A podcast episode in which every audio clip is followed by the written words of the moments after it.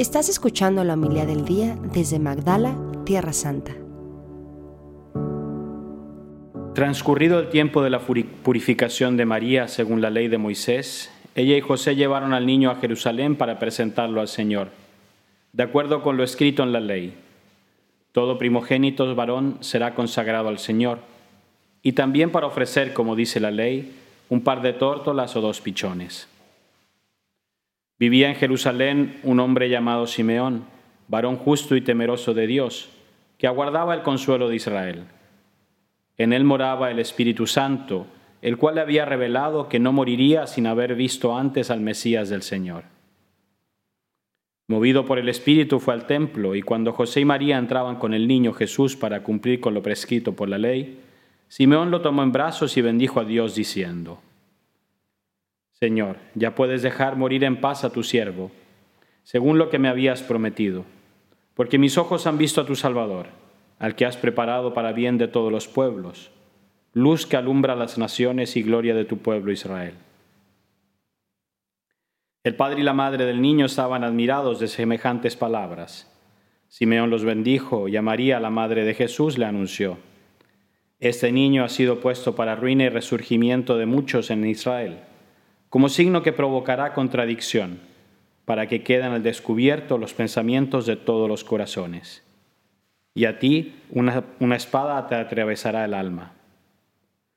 Había también una profetisa, Ana, hija de Fanuel, de la tribu de Aser era una mujer muy anciana, de joven, había vivido siete años casada y tenía ya ochenta y cuatro años de edad. No se apartaba del templo ni de día ni de noche, sirviendo a Dios con ayunos y oraciones. Ana se acercó en aquel momento, dando gracias a Dios y hablando del niño, y a todos los que aguardaban la liberación de Israel. Una vez que José y María cumplieron todo lo que prescribía la ley del Señor, se volvieron a Galilea, a su ciudad de Nazaret el niño iba creciendo y fortaleciéndose, se llenaba de sabiduría y la gracia de Dios estaba con él. Palabra del Señor. Gloria a ti, Señor.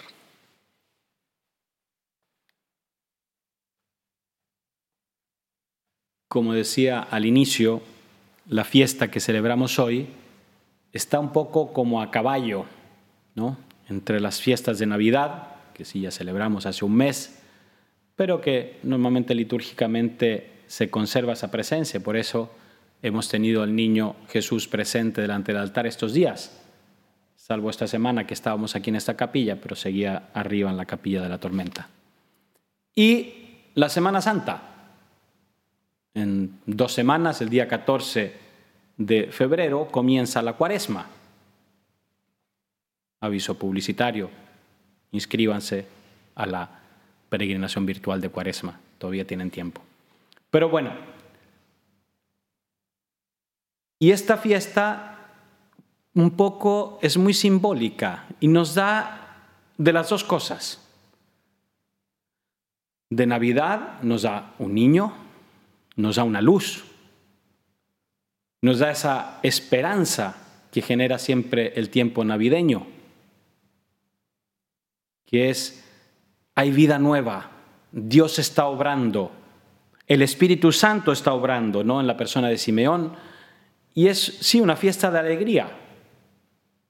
Pero también tiene esa parte de sacrificio. ¿No? Lo dice la, lectura que sentimos de los hebreos, ¿no? que probado por medio del sufrimiento, ¿no? ayuda a los que están sometidos a la prueba, habla del sacrificio que ofrece María y José de dos tórtolas o dos pichones. Y habla de la cruz, ¿no? que Simeón un poco profetiza a su madre, una espada, esa espada que atravesará el alma. Entonces es una fiesta que tiene las dos vertientes, una fiesta que nace aquí en Oriente, ¿no? era la fiesta del encuentro, y todas las fiestas de Oriente, la transfiguración, la epifanía, esta misma de la presentación o del encuentro, son fiestas muy simbólicas, que, que nos hablan de un misterio escondido. Ya he dicho muchas veces eh, la palabra misterio que nos asusta o sacramento, se podría también traducir, que es algo muy concreto. Una pareja de jóvenes que viene con su niño recién nacido al templo. Algo que hacían todos los judíos piadosos de la época. Presentar al primer nacido, ¿no? Al primogénito al Señor.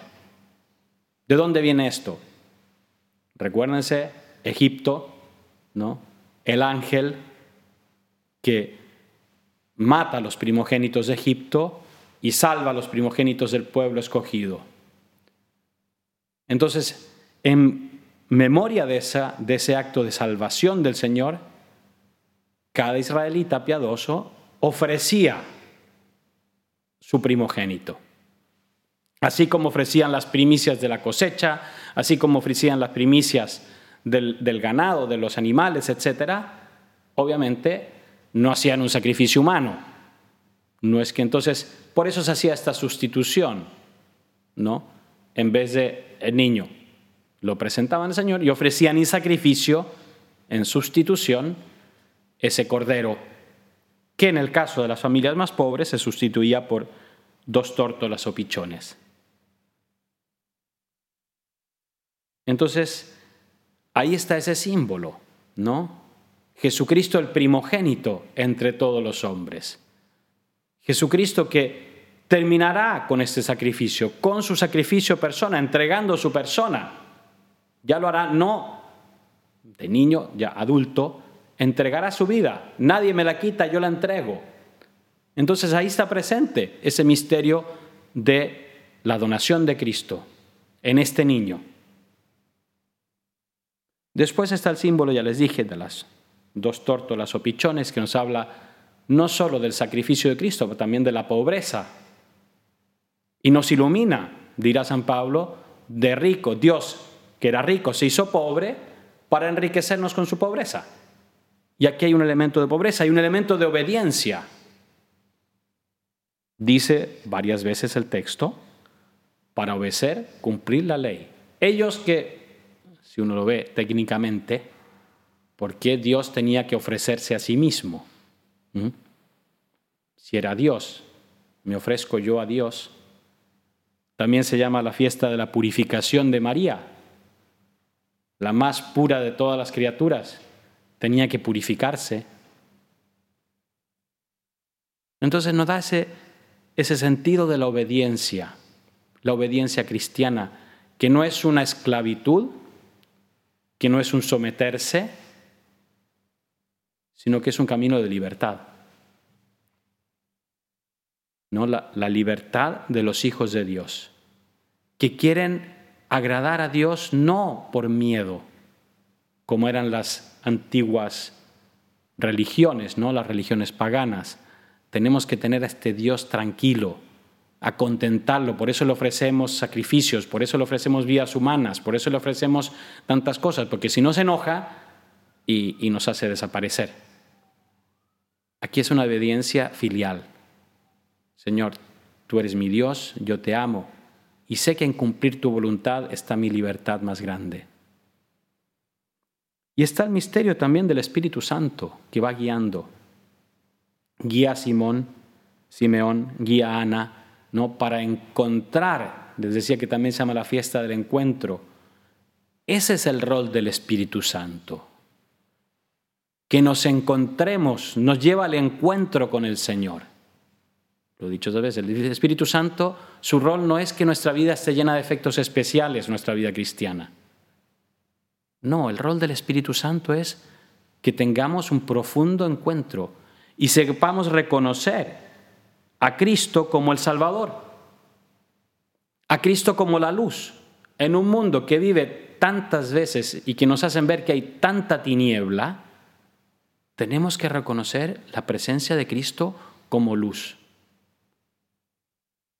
Y con esto termino. ¿Qué es lo que nos dice a nosotros cristianos, bautizados? ¿No? Tantas veces el bautismo también se habla de iluminación tenemos esa luz dentro. Ya no buscamos en tinieblas la fuente de la luz. Con el bautismo somos nosotros. Hemos recibido, vive en nosotros el Espíritu Santo que es fuente de luz. y nos llama a nosotros ser luz en este mundo tantas veces envuelto en tinieblas.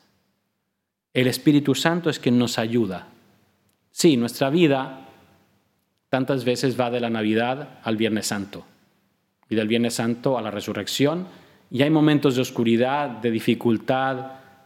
Bueno, recordemos, Cristo es la luz que venció las tinieblas, que las tinieblas no prevalecen. Y estamos llamados a ser testimonios, testigos de esa luz de Cristo en este mundo. No tener miedo a decir al mundo que hay más luz que tiniebla. Y que los cristianos, cristianos con nuestro estilo de vida, con nuestra forma de vida, estamos llamados a ser luz en este mundo. Así sea. Muchas gracias por escucharnos. Si quieres conocer más acerca de Magdala, síguenos en YouTube y Facebook.